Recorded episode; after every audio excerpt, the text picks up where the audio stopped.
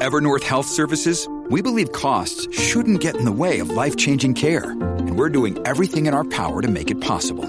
Behavioral health solutions that also keep your projections at their best? It's possible. Pharmacy benefits that benefit your bottom line? It's possible. Complex specialty care that cares about your ROI? It's possible. Because we're already doing it. All while saving businesses billions. That's Wonder made possible. Learn more at evernorth.com/wonder.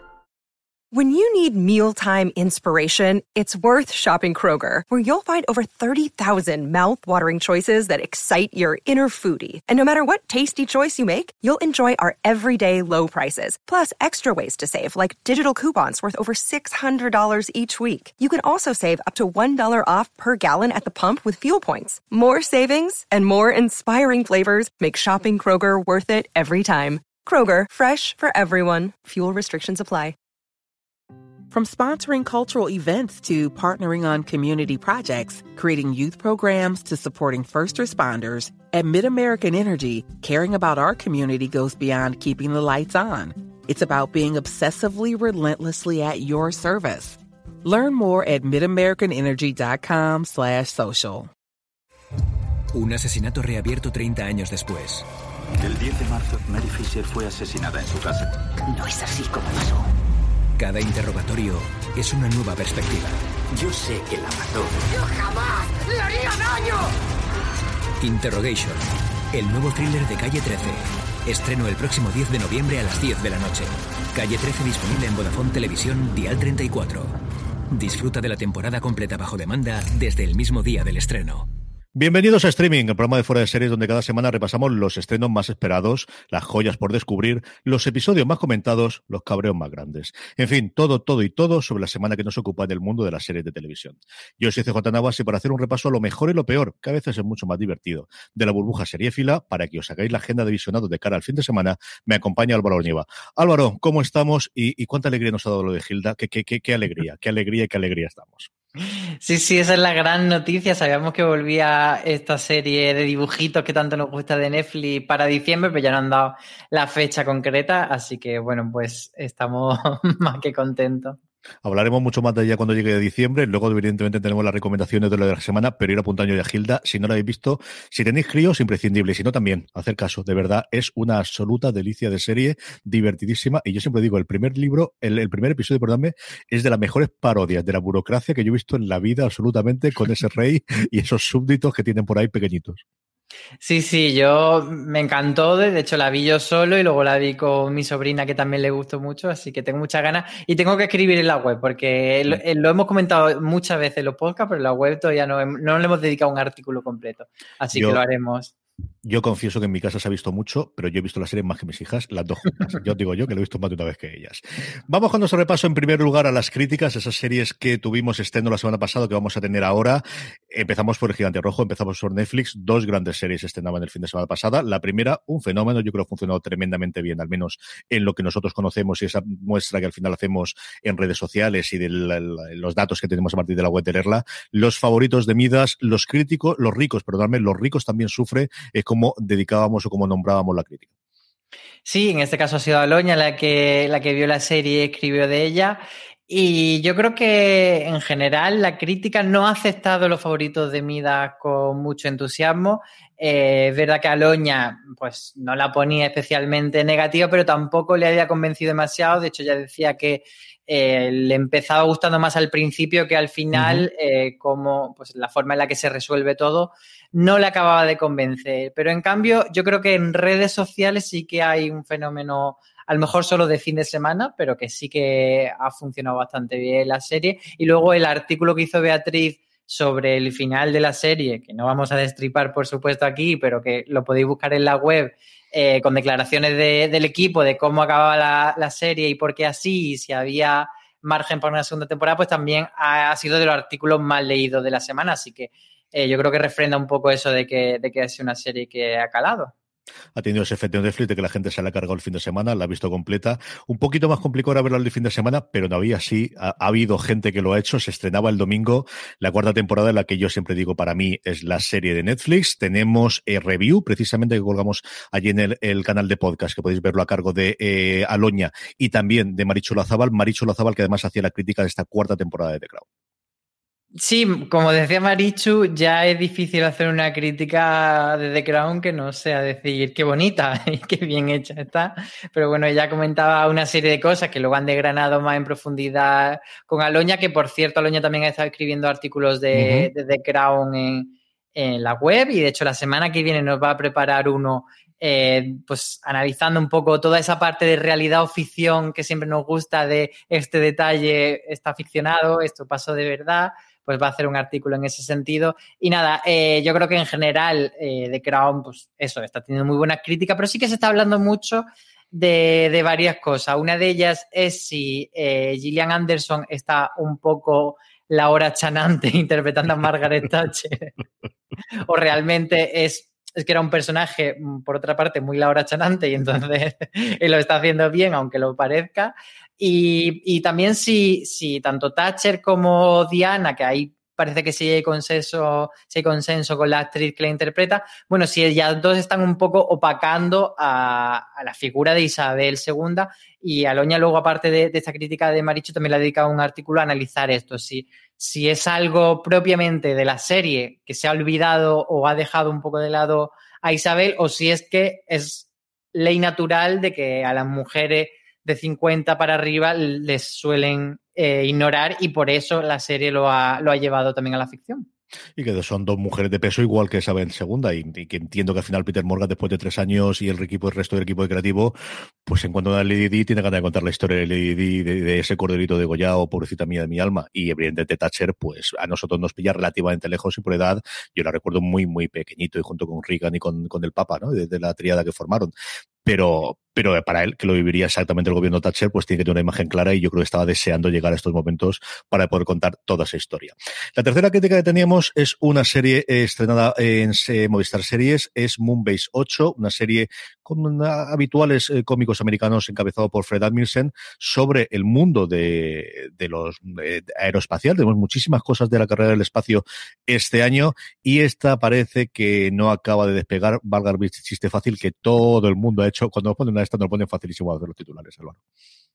Sí, en este caso ha sido Antonio quien se ha visto los dos episodios de la serie que ya están disponibles en Movistar, una serie de Showtime que aquí, aquí escribe, eh, aquí emite Movistar y entonces, bueno, pues eso, eh, va semana a semana y hemos podido ver dos y lo que nos cuenta Antonio es eso, que tiene un planteamiento que tampoco es que sea especialmente novedoso y más eh, en un año en el que hemos visto muchas ficciones espaciales, tanto en drama como en comedia. Uh -huh. eh, teníamos, la compara, por ejemplo, con la de Iannucci con Avenida 5, Avenue 5 y claro, al final cuando hay tantas series de un mismo tema parece que, que es imposible no compararla y que unas queden deslucidas. En este caso se trata de, de, tres señores, uno se llama Skip, Cap y Rook, eh, que pues uno es Armisen y otros dos eh, son los actores John C. Reilly y Tim Heidecker, y entonces la trama va de, de, que los ponen en una misión, en una un entrenamiento para una misión lunar. Entonces, uh -huh. eh, esto que tampoco es que sea inventar la Coca-Cola, pues depende un poco de, de cómo se, se lleve a cabo y pues eso, según nos cuenta Antonio, no tiene mucho más que, que ese, pues los perfiles de los personajes que son un poco pintorescos, pero que luego lo que le pasa tampoco aporta demasiado. A mí Armisen es alguien que me gusta muchísimo, especialmente cuando hace de secundario. Yo creo que es de estos que al final, cuando él hace el protagonista, tiende a cansar. Y tiene alguna cosa, hay alguna serie en la que me ha gustado más, pero yo creo que siempre, siempre, siempre, como me ha gustado muchísimo más, es como secundario, interpretándolo un porrón de cosas. Ahora recuerdo mismo eh, lo que hacemos en las sombras y también algún episodio inicial de otra comedia que ahora no, no recuerdo el nombre, pero vamos, es donde yo recuerdo siempre que me haya gustado más.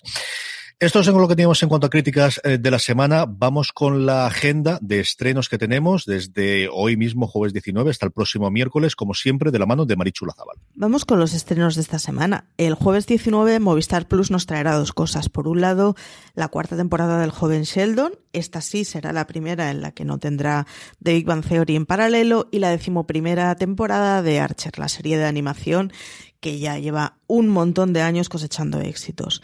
El viernes 20 Amazon presentará Motherland Fort Salem, que es una serie sobre tres jóvenes brujas y que, bueno, habrá que ver a qué cosas nos recuerda o qué cosas nos vienen a la cabeza viendo una cosa tan recurrente como tres jóvenes brujas en Estados Unidos. El domingo 22 podremos ver Tough Money, Dinero Negro, que es una producción de HB Europa que se ha grabado en Rumanía y que promete, bueno, cuanto menos ser curiosa. Y por último, el martes 24 veremos Parliament en Filming.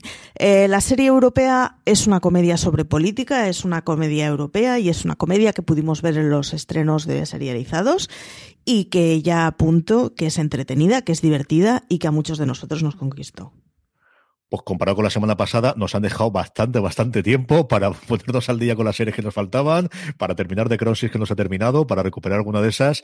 De todos estos estrenos que nos ha traído Marichu, Álvaro, ¿cuál es el que más te apetece? ¿Con cuál te quedarías? Pues lo que dice, yo creo que es una semana de ponerse al día con otras cosas. Yo estoy enfrascado en muchos screeners de los cuales no puedo hablar, pero de esto eh, me quedo con Motherland for Salem, que es una serie que trae aquí Amazon Prime Video y que se estrenó hace ya unos meses en Estados Unidos en el canal Freeform.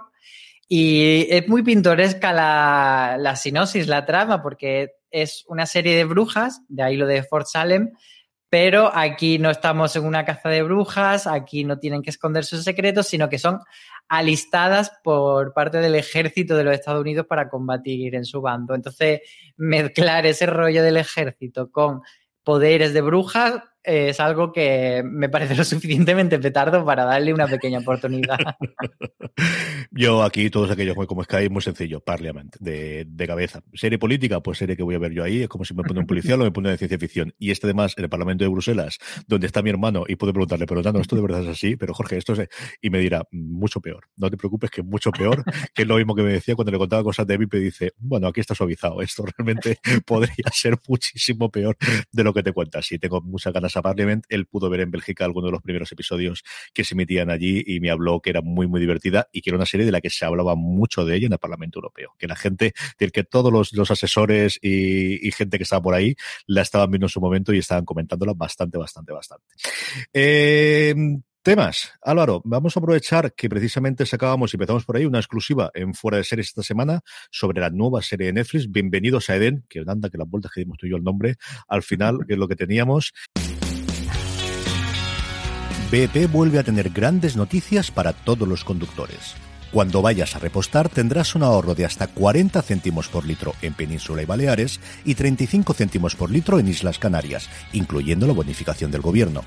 Cada vez que visites una estación BP en la península de Baleares, puedes ahorrar y disfrutar de todas las ventajas que ofrecen en su programa Mi BP. Y si lo haces desde Canarias, podrás disfrutarlas a través del plan Dino BP. Así que ya sabéis, BP nos lo pone fácil para ahorrar al máximo estés donde estés.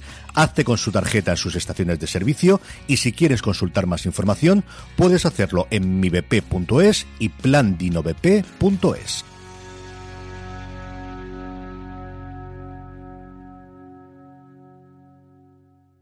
Y eh, aprovechamos también para hacer un, yo creo, un poquito de recopilación de la cantidad de cosas que se han estrenado en Netflix a lo largo de este año y lo que sabemos que va a venir el 2021, que sabemos que mucho de nuestra audiencia, Netflix es el, primer lugar al que acuden siempre para ver sus series. Sí, como tú dices, la plataforma de referencia, entonces nos parece como una buena idea eh, hacer un poco de balance ahora que se está acabando el año y, y, ver qué es lo que viene por delante. Pero antes de eso vamos a hablar de Bienvenido a Eden, esa exclusiva que sacamos en fuera de serie de una nueva serie que mencionamos como eh, la posible sucesora de la Casa de Papel.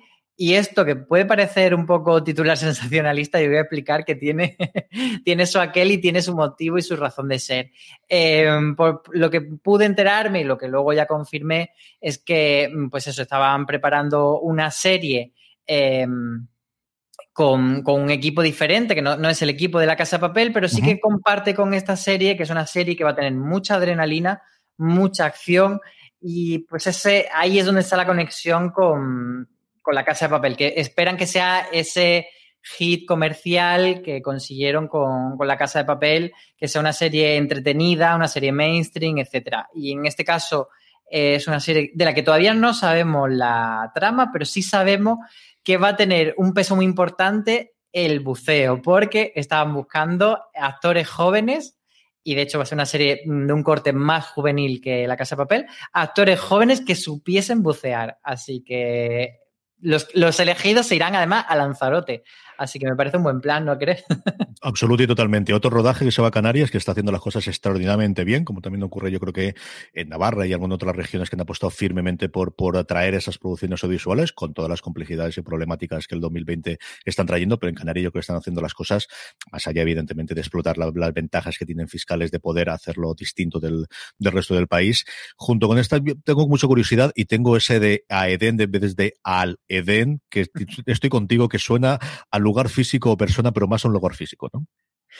Sí, como en Salva me llaman un bar de lucecitas, me suena que supongo que no, a lo mejor es la escuela de surf donde están los chavales, una mm. cosa así, puede ser, pueden ser muchas cosas, pero Eden tradicionalmente es un nombre de puticlub, no lo vamos a negar. ¿Para qué vamos a decir? Sí, señor. Sí, de hecho tuvo, un momento que, que, dije, pero Eden no era el de el de Toy Boy, pero no, ese era Inferno, si no me equivoco. Junto con esto teníamos varias cosas que están en proyecto. Una de ellas, además, anunciaba esta semana que comenzaba el rodaje y teníamos ya la primera eh, imagen, que es Feria, que se unen a Ídolo y al tiempo que te doy de estas oleadas que de vez en cuando hace Netflix, de decir, y ahora una no, dos no, tres series nuevas españolas. Sí, de estas, Feria nos tiene totalmente compradísimo porque está creada por Carlos Montero, co-creador de Élite, y Agustín Martínez, el creador y responsable de La Caza Monte Perdido, que han unido fuerza para una historia que se va a ambientar en los años 90 en, un pueblito blanco de la Sierra Andaluza, donde dos chicas jóvenes descubren que sus padres son unos monstruos mm, que, tras de, tras han dejado un rastro de víctimas, 23 muertos a su espalda, pues ellos son los responsables, entonces de repente ese shock de las dos chicas que descubren esto. Entonces, es una propuesta que parece que va bastante en la línea de élite, pero con ese girito del thriller fantástico que, por otra parte, le está funcionando muy bien a Netflix. Y quizá esto pueda ser lo que, lo que Sabrina intentaba hacer y luego nunca llegaba a conseguir, pues a lo mejor le tienen mucha pinta. Ídolo y el tiempo que te doy, que te sabemos un poquito más incluso de reparto, pero es cierto que coincido contigo que Ferias, con diferencia de las tres, la que más, la que más interés me despertó cuando vimos la, la sinopsis de las tres series. Sí, porque Ídolo y el tiempo que te doy también tienen esa particularidad de que son eh, series de formato corto, de, mm. episodios de 10 minutos, que bueno, siempre tenemos como una cosita así como más de, reticencia a ver si nos van a hacer un quibi aquí y a ver qué pasa. Pero bueno, eh, son pintorescas, la del tiempo que te doy es una chica que ha roto con una pareja y ese tiempo que te doy es el tiempo que, necesita para ir sanando, digamos, la herida de la ruptura. Y Ídolo es eh, una serie sobre un ídolo musical que fallece en el escenario y uno de sus fans, pues, intenta convertirse él mismo en un ídolo. Así que a ver cómo esta, esta serie, que además son de nuevos creadores y tal, bueno, pues podemos tener ahí la cosa de cómo, cómo funciona. Ahora que nombrado tu Quibi, es cierto que no sabemos absolutamente nada de qué va a ocurrir con las series barra película barra trozos de audiovisual que tenían ahí mezclados. Sabemos que cierran por, por derribo. Hay una cosa de ellos que me ha más fastidiado porque se va a estrenar a principios de noviembre, que era una serie documental producida por, por los rusos sobre la pelea de Marvel y DC a los años 50, 60, 70 y un poquito de la evolución de en trozos de 10 minutos documentales que Kevin Smith la vio y le, yo soy más religioso seguidor del, del podcast suyo que hace también por YouTube con, con Mark Bernardin y comentó que era absolutamente espectacular y que se acaba de suscribir a, a Quibi solamente por tenerlo, que lo habían mandado los screeners, pero que él quería apoyar esa parte y no sé qué ha pasado con esa producción y tengo muchísimo interés. No sé si al final cogerán todos los trozos y montarán un documental, a ver si me entero de ahí y os, y os lo cuento porque él hablaba maravillas de esta. Sí, yo creo que al final los proyectos de Quibi acabarán engordando un poco, mm. eh, pero de relleno de fondo de catálogo, porque tampoco ninguno ha tenido una repercusión especial, pues eso, quizás lo vendan a alguna otra plataforma y alguno pues lo remontarán y harán episodios un poco más largos en menos número de episodios, quizás, no sé, ya iremos viendo, pero quedan ahí los restitos, nada más. De lo que era yo. También en otro podcast me enteré precisamente en The Watch, en, el podcast que hacen en The Ringer, que la serie que, mejor dicho, sí, la serie que tanto me cabreó a mí de cómo acababa, claro, es que era un piloto es que le vendieron un piloto, lo controlaron en 10 trozos, se quedaba totalmente abierto para seguir con la serie, aquello nunca se vendió, era de la gente de Anonymous, de la gente del creador de Mr. Robot, y por eso cogí el cabreo que cogí, que no me lo ha compensado, ¿eh? pero al menos me lo ha justificado y he entendido mm, qué leche había pasado aquí exactamente, porque había nombres eh, propios, estaba Queen Latifah, entre otros, que recuerdo yo ahora mismo de memoria, había gente bastante interesante en, en ese eh, episodio troceado, que era un puñetero episodio troceado, que era un piloto que no habían podido vender y que no habían comprado finalmente y se lo habían colocado a En fin, haremos la la, análisis al final o, la disección de, de Quibi en alguno de los momentos. Vamos con las series de 2020 de Netflix, Álvaro, y hacemos un poquito de repaso. Y es que hemos tenido unas cuantas, incluido desde el 31 de diciembre del 2019, que sí, que el año pasado. Pero al final, que esto lo contamos como si fuese el 1 de enero, que fue el vecino que les funcionó, yo creo, bastante bien, ¿eh? Sí, pero sorprende que todavía no nos ha llegado esa segunda mm, temporada. es verdad que, que el año este ha sido como ha sido y los rodajes se han parado y han sufrido, pero bueno, está, está pendiente de estreno todavía esa segunda temporada y a ver si cuando la lancen no se nos ha quedado demasiado lejano el vecino y se nos han quitado las ganas de verla, pero sí que fue una serie que, bueno, para empezar con buen pie el año. Yo creo que para aquí no funcionó muy bien y además, pues eso, de aquí hasta Reyes eh, funcionó bastante. A partir de ahí, mmm, grandes éxitos, ¿no? Tuvimos las chicas del cable en febrero y luego volverían nuevamente en julio, que además tuvimos el fuera de series live con, con ellas tuvimos el doble, bueno, el sacar músculo de las dos series internacionalmente, ya no, ya no en España, sino internacionalmente más conocidas de producción española, como son Elite en marzo y La Casa de Papel, que también contamos con ellos. Valeria llegó en mayo con un poquito más de división de opiniones, a partir de ahí Lines que ellos dicen que no es suya, pero nosotros decimos, bueno, no será tuya, pero igual también la metemos, ¿no? O sea, suya es, pero dicen que no es española, que bueno, como la productora eh, que hizo todo, toda la parte de la producción era británica, la cuenta como una serie británica. Eh, pero bueno, al final el equipo creativo que escribió los guiones era español, así que por lo menos en nuestra, en nuestra mente, en nuestra cabeza, en nuestro corazón, es una serie mitad y mitad. Pero bueno, estas cosas de, gran empresa que al final pues no se cuenta como serie española. Yo creo que repasando un poco el año, eh, ese, ese, estreno de marzo y ese estreno de abril de Elite y La Casa de Papel fueron los dos bombazos y me da la sensación de que luego pues no se ha podido mantener el nivel porque lo que ha venido después no ha sido tan potente, empezando por Valeria, que a mí me resultó una gran decepción. Ahí tendríamos, perdón, Julio, como decíamos, la segunda parte de las chicas del cable y cerrar, la que fue al final la producción pionera de Netflix en España.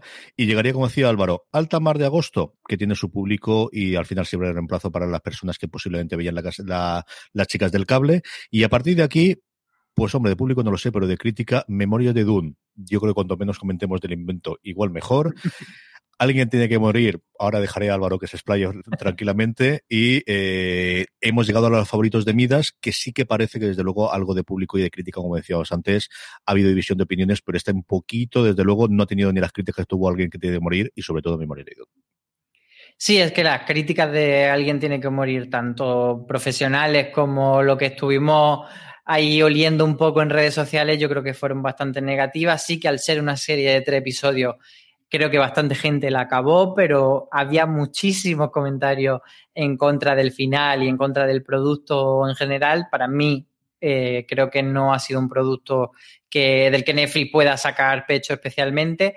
Y los favoritos de Mida, mm, Creo que se queda eh, una gama media bastante notable, digamos que se queda, que cumple bien el expediente, que pueden estar contentos, pero si la comparamos con el perfil de serie que podría ser, y estoy pensando en Movistar, me parece que se queda corta. Eh, quizá no tanto la, la, compararía con Antidisturbios, porque al final tienen como una propuesta muy diferente. Antidisturbios intenta tener esa parte de crítica social, de un retrato más fiel de la realidad y está un poco más es thriller, así, pues eso, entretenidito. Eh, yo creo que con, la que habría que comparar los favoritos de Midas es con la unidad, eh. que ahí sí que veo un poco el paralelismo de tipo de serie que te intenta enganchar, que intenta llevarte, pues eso, con una trama adictiva, etcétera, y creo que por comparación gana de lejos la unidad. Y nos queda, hablando antes de Carlos Montero, el desorden que dejas, que le tenemos muchas, muchas, muchas, he dicho muchas, muchas, muchas ganas, Álvaro. Sí, es la serie que le queda a Netflix para estrenarse en diciembre, que ya tenemos muchas ganas de ver cómo, como tú dices, y si la estuviésemos viendo y pudiésemos valorarla, pues no podríamos decir nada. Pero, pero yo solo puedo decir que los trailers me gustan. BP vuelve a tener grandes noticias para todos los conductores. Cuando vayas a repostar tendrás un ahorro de hasta 40 céntimos por litro en Península y Baleares y 35 céntimos por litro en Islas Canarias, incluyendo la bonificación del gobierno. Cada vez que visites una estación BP en la península y Baleares, puedes ahorrar y disfrutar de todas las ventajas que ofrecen en su programa Mi BP. Y si lo haces desde Canarias, podrás disfrutarlas a través del plan Dino BP. Así que ya sabéis, BP nos lo pone fácil para ahorrar al máximo estés donde estés. Hazte con su tarjeta en sus estaciones de servicio y si quieres consultar más información, puedes hacerlo en mibp.es y plandinobp.es.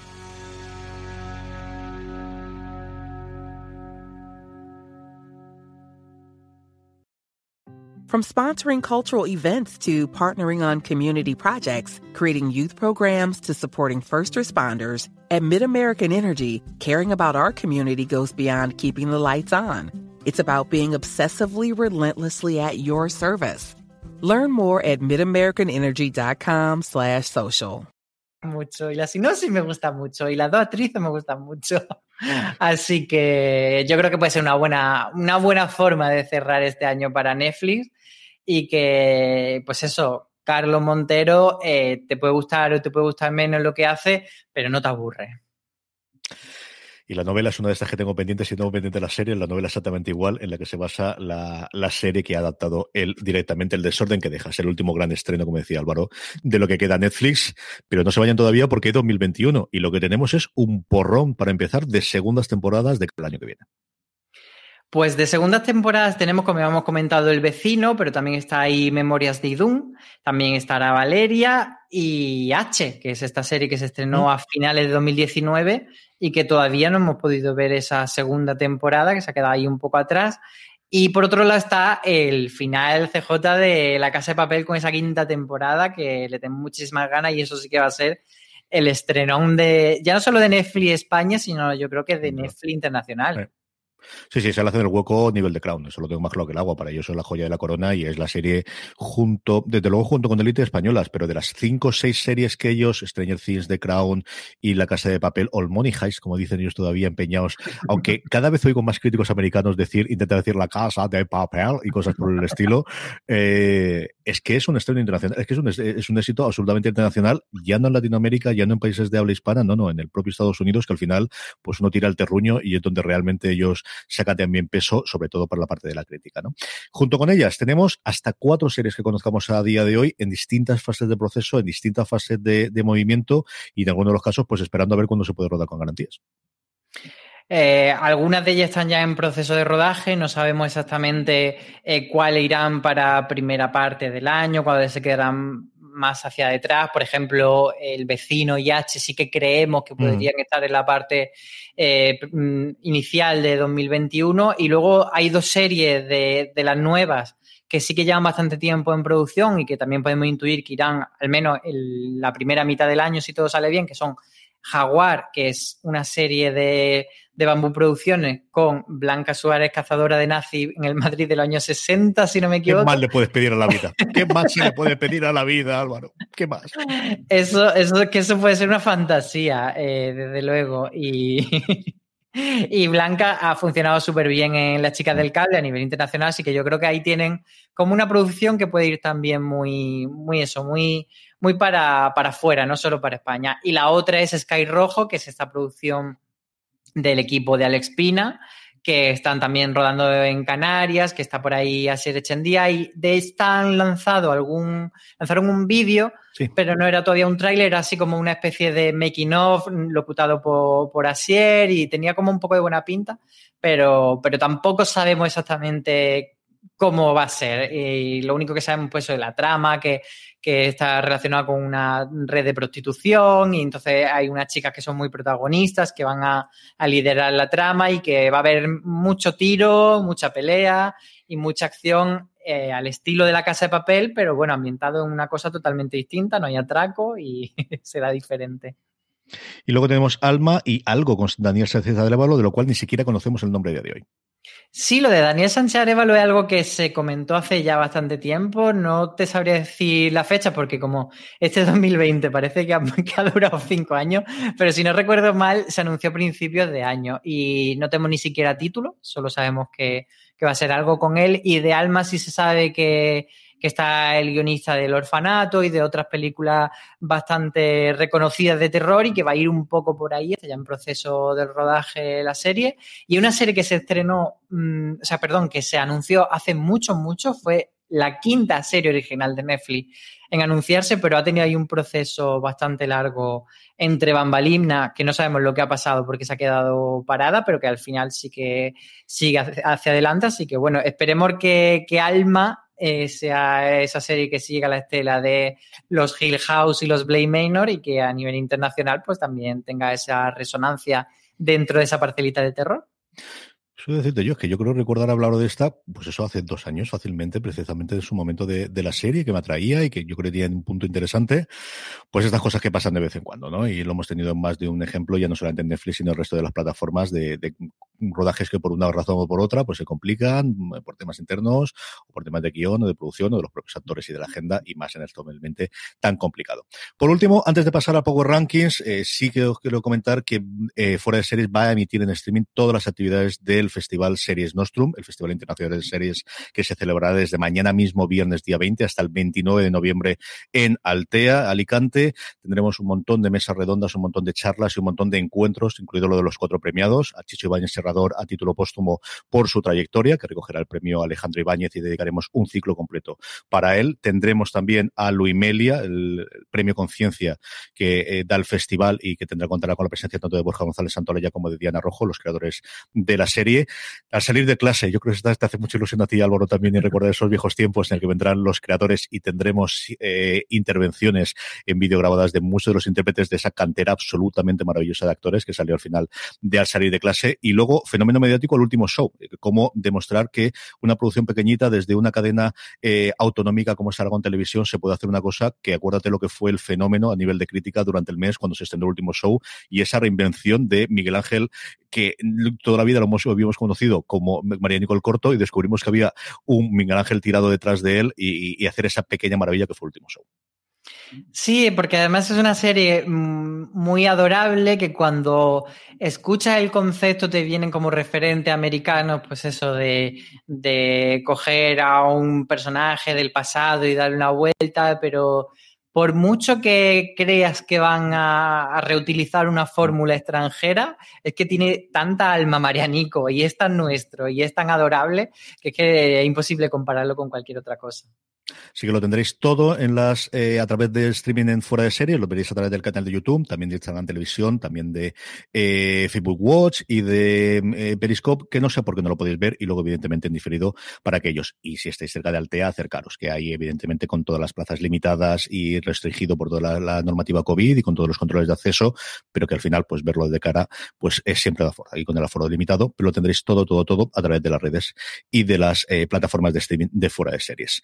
Vamos ya con los Power Rankings, Álvaro, vamos ya con esta, eh, bueno, del 10 al 1 que hacemos de las series más vistas por nuestra audiencia, una eh, eh, lista que elaboramos semanalmente a partir de los votos que eh, emiten cada uno de las personas que se acercan a fuera de series.com como siempre os digo, que se unen a nuestro grupo de Telegram, telegram.me, ahí colgamos semanalmente la encuesta, que es la forma más sencilla de que no se os olvide, clicáis y ponéis las tres series que más os ha gustado de la semana anterior, esa es la forma en la que hacemos una encuesta. una Power Rankings que empezamos, hablábamos de ella antes, la entrada fuerte una de las dos que tendremos de Netflix, Los favoritos de Midas ocupa el puesto número 10 de nuestro Power Rankings. Sí, se queda ahí a las puertas de, de, de quedarse fuera, estaba ahí mm. con peligro. En el 9, los incombustibles zombies, en este caso de Fear the Walking Dead, que suben un puestito esta semana con su emisión en AMC España. Uno se deja Race by Wolves, la serie de Movistar Plus, de la que yo confieso que tengo que dar una segunda oportunidad porque me gustó tan poco lo que vi. Me aguantaré 30 minutos y no me gustó nada. No sé si me pillaría el día tonto porque tengo muy conocidos que le gusta la ciencia ficción igual que yo y que sé que me han hablado bien de la serie. Chico, yo no pude con ella. El caso es que cae un puesto y se queda en el puesto número 8, Race by Wolves. Yo tengo que decir de esa que me gustó mucho la primera parte de la temporada, pero luego y tengo que acabarla, pero a ver, a ver. En el 7 Guns of London es el, el, gran estreno que tenía Star Place, una serie que ha hecho mucho ruido en Reino Unido y aquí pues esta semana entra fuerte. La otra serie Movistar Plus, Antidisturbios, se deja dos huecos, va cayendo poco a poco. Uno de los grandes estrenos, desde luego, del año de la ficción española, de ese otoño maravilloso que hemos tenido y estamos teniendo, que todavía nos queda un poquito hasta que entre el invierno. Dos puestos, como os digo, se deja Antidisturbios y se queda en el puesto número 6. Y en el 5, la, la, serie de tus amores, Star Trek Discovery, que sube tres puestos esta semana y va ganando adeptos poco a poco. Sí, está muy, muy bien esta temporada. La estamos haciendo el análisis episodio a episodio con retraso y de esto tengo que entonar mi culpa porque al final soy yo el que siempre acaba con, con muchísimo follón y lo estamos retrasando demasiado. Hacemos en el universo Star Trek el análisis de todas las series del universo Star Trek, vaga la redundancia, con Dani Simón y ahora se nos ha incorporado también Jorge Navas, así que me alegra muchísimo poder compartir con ellos los micros. Si no pasa nada, cuando estéis escuchando este programa ya tendréis disponible en el feed por separado, tenéis que buscarlo por separado fuera de fuera de series, Universo Star Trek, el análisis del último episodio disponible de Star Trek Discovery. Hemos tenido dos entradas fuertes, hemos tenido los favoritos de mí de Guns London, pero evidentemente la entrada fuerte de la semana es de Crown, que se va directamente al puesto número 4. Es que la reina es la reina. Y luego en el puesto número 3 tenemos Patria, que bueno, como eh, ya ha acabado su emisión, es normal que vaya bajando nuestro Power Ranking, pero bueno, se mantiene ahí en la medalla de bronce, bajando dos puestos, eso sí, porque la semana pasada era la que gobernaba en este Power Ranking. Un puestecito sube, va ocupando ese puesto de, de, Patria, la otra gran serie de ciencia ficción. También tenemos análisis episodio a episodio de ella en formato podcast, este en fuera de series, de Mandalorian, la serie de Disney Plus, Baby Yoda, Mando, ya sabéis, y todos los amigos y, y resto de este universo que poco a poco, a partir del tercer episodio, parece que se nos empieza a abrir del universo de The Mandalorian, sube un puesto y se queda en el puesto número 2. Y en el 1 del Power Ranking tenemos a Gambito de Dama, o Gambito de Dama, perdón, que lo he dicho mal. No sé por qué siempre digo Gambito, porque me recuerda al personaje de los X-Men. En fin, una serie que, que, nada, ha ido creciendo poco a poco, a diferencia de otros estrenos de Netflix, que se estrenan un fin de semana, tienen un pelotazo y luego desaparecen, pues esta ha sido de las de poquito a poco, de ir creciendo, ir sumando adeptos y dejarse llevar por el boca a boca que todo el mundo que la ve la va recomendando. Así que, bueno, nosotros tenemos ahí algún contenido escrito en foreseries.com, empezando por la crítica de Antonio Rivera que escribió hace varias semanas.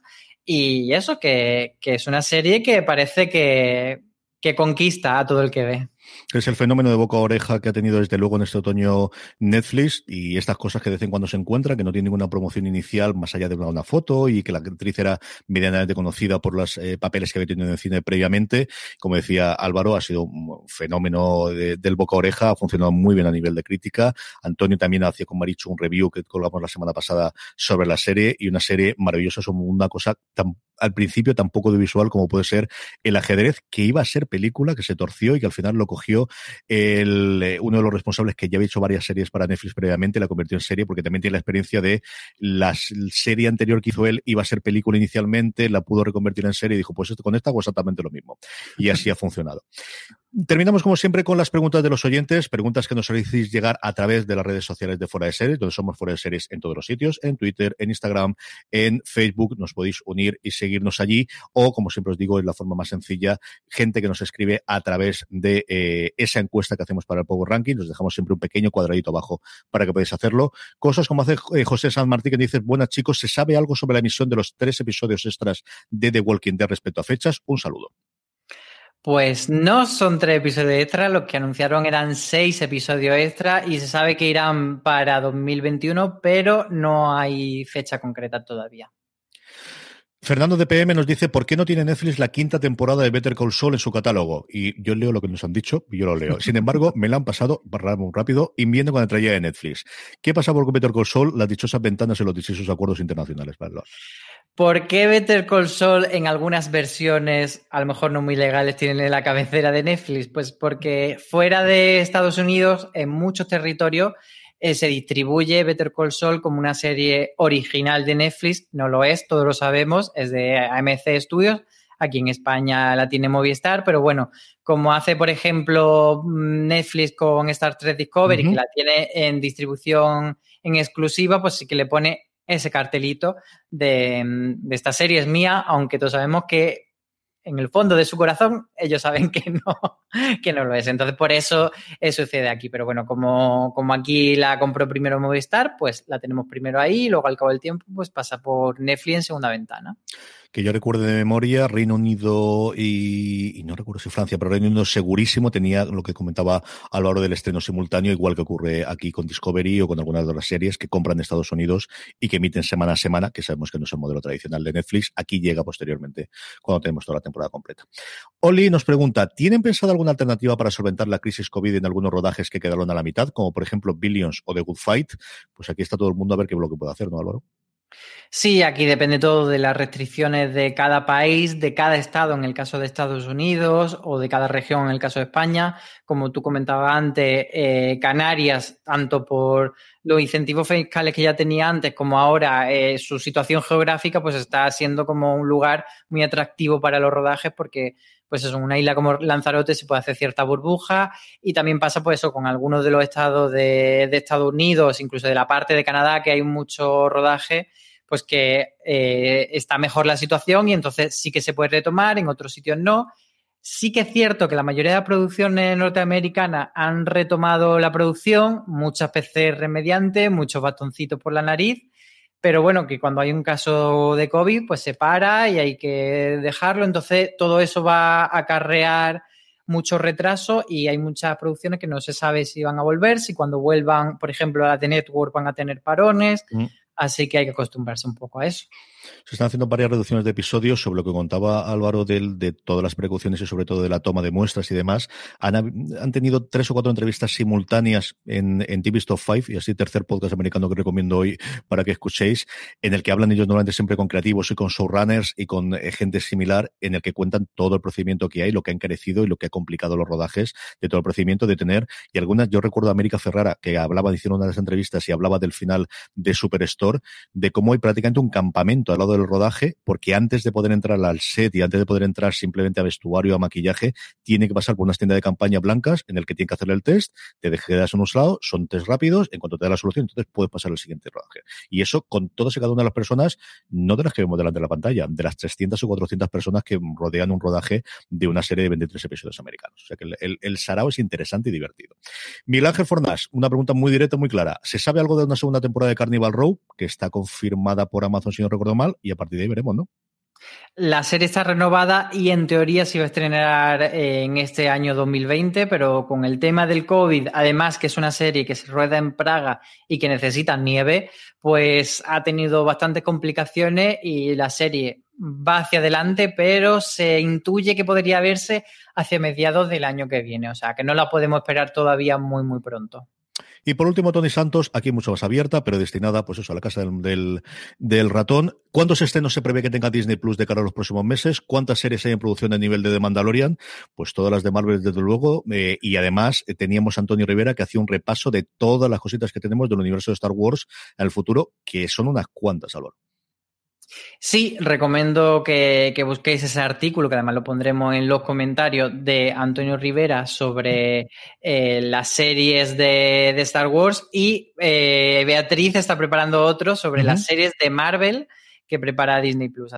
Así que eh, ahí tenemos toda esa información, pero bueno, por comentar que tienen bastantes proyectos, tanto de una franquicia como de otra, hablamos de Marvel y Star Wars, y luego también hay otras series que no encajan dentro de esto, pero muy pocas. Es curioso que, sí que tienen alguna comedia en preparación y tienen algún drama, pero en general se están centrando sobre todo en esa fase 4, corrígeme si me equivoco, de Marvel, y en la nueva serie de la franquicia Star Wars, que viendo el éxito de Mandalorian y que la última trilogía de, de película en el cine no, se, no funciona del todo bien y además ahora no se puede ir a las salas de cine con la normalidad de antes, pues bueno, parece que han dicho que su prioridad con estas dos franquicias ahora va a ser Disney Plus y, y se están centrando en eso.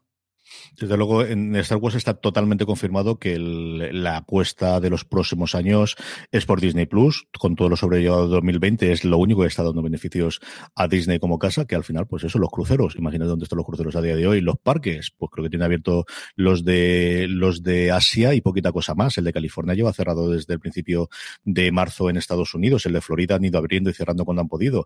Eh, merchandising, pues eso sí que están sobrando por lo más. Los cines, pues eh, precisamente este año, además con el salto de este nombre espantoso que han puesto de La Bruja Escarlata y Visión en vez de Visión que suena tan bien y que es tan bonito. Que y está cortito además para poner y, que no se te quede largo. de verdad, no piensan en nosotros nunca, no piensan en nosotros nunca. Eh, lo contábamos, era la primera vez, es el primer año en el que no ha habido ni un solo estreno de Marvel Studios porque me corrigió un oyente nuestro en, Instagram y tiene razón, se estrenó la última temporada de Agentes de S.H.I.E.L.D. que venía del antiguo régimen de, Marvel Televisión, los responsables de toda la serie de Netflix y de, también de toda la serie de ABC, pero no hemos tenido ni un solo estreno, ni en cine, ni en, ni en streaming, de ningún producto de la, de la factoría Marvel. Así que todas las que van a llegar durante el 2020 las tienen todas a nivel tapón, de lo que han podido rodando poco a poco. Eh, Winter Soldier y, El Halcón se estaba rodando también precisamente en Praga, que comentaba antes Álvaro, el rodaje de, de Cannibal Row y lo tuvieron que suspender durante cuatro o cinco meses y creo que vamos a tener, pues eso, una saturación en cuanto puedan abrir las compuertas que no vamos a dar abasto. A ver, y, este toque de Mandalorian que se está manteniendo totalmente el chiringuito, eso junto con los grandes éxitos de Disney que al final, pues mira, es lo que funciona y lo que te hace que tengan a lo tonto, lo tonto, setenta y tantos millones de suscriptores un año después de lanzarse. Es que hay que decirlos, ¿eh? Y que cada uno paga sus euritos o sus dólares en su caso y son mucha pasta al final cuando lo juntas.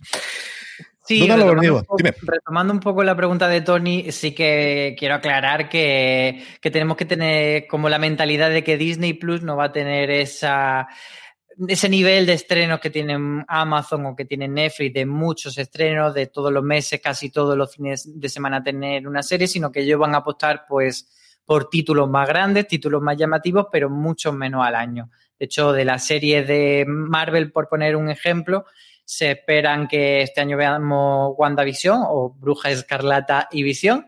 Y, en 2021 será eh, Falcon and the Winter Soldier y Loki solamente. Mm. en teoría, quizá entren también Howjack y, Mr., y Mrs. Marvel, pero bueno, que está ahí todo un poco que, no se sabe y que no va a ser eh, al menos mucha cantidad de volumen de contenidos. Lo que sí que estaremos es para verlas y para comentarlas y a ver cuando llega Hulka, que es uno de mis personajes favoritos de toda la historia. Mrs. Marvel es una verdadera delicia, es uno de los personajes recientes junto con Miles Morales que más me gustan a mí el universo de Marvel, pero la Hulka de Byrne todavía la tengo. Todavía recuerdo la portada como si la estuviese viendo lo mismo del número de forum que compré cuando tenía yo que 12 años, 13 años. Me encanta, me encanta, me encanta. Hasta aquí ha llegado streaming. Tenéis mucho más contenido como siempre en formato podcast en la cadena. Si nos estáis escuchando en audio, pues ya sabéis que nos podéis encontrar en iVoox, en Spotify, en Apple Podcast o en cualquier reproductor de confianza, como sabéis que me gusta decir, y también en vídeo, que no se me os olvide que nos podéis ver en YouTube, nos podéis ver en Instagram Televisión, nos podéis ver en Facebook Watch y podéis compartirnos, que hay gente, es que eso del podcast es muy complicado, mándale el enlace de Facebook, que sabes que esa persona que dice que el podcast es muy complicado tiene Facebook, que tú lo sabes, que es así. Y además en Instagram, que salta directamente, y por supuestísimo en el canal de YouTube, youtube.com barra fuera de series. Eh, don Álvaro Niva, la semana que viene más y mejor, que vaya todo muy bien. Pues sí, habrá más estrenos, espero, así que los comentaremos. Los comentaremos y todas las series y todas las críticas y todo lo que decís fuera de series.com. Soy CJ Navas, gracias por escucharnos y como siempre os digo, recordad, tened muchísimo cuidado y fuera.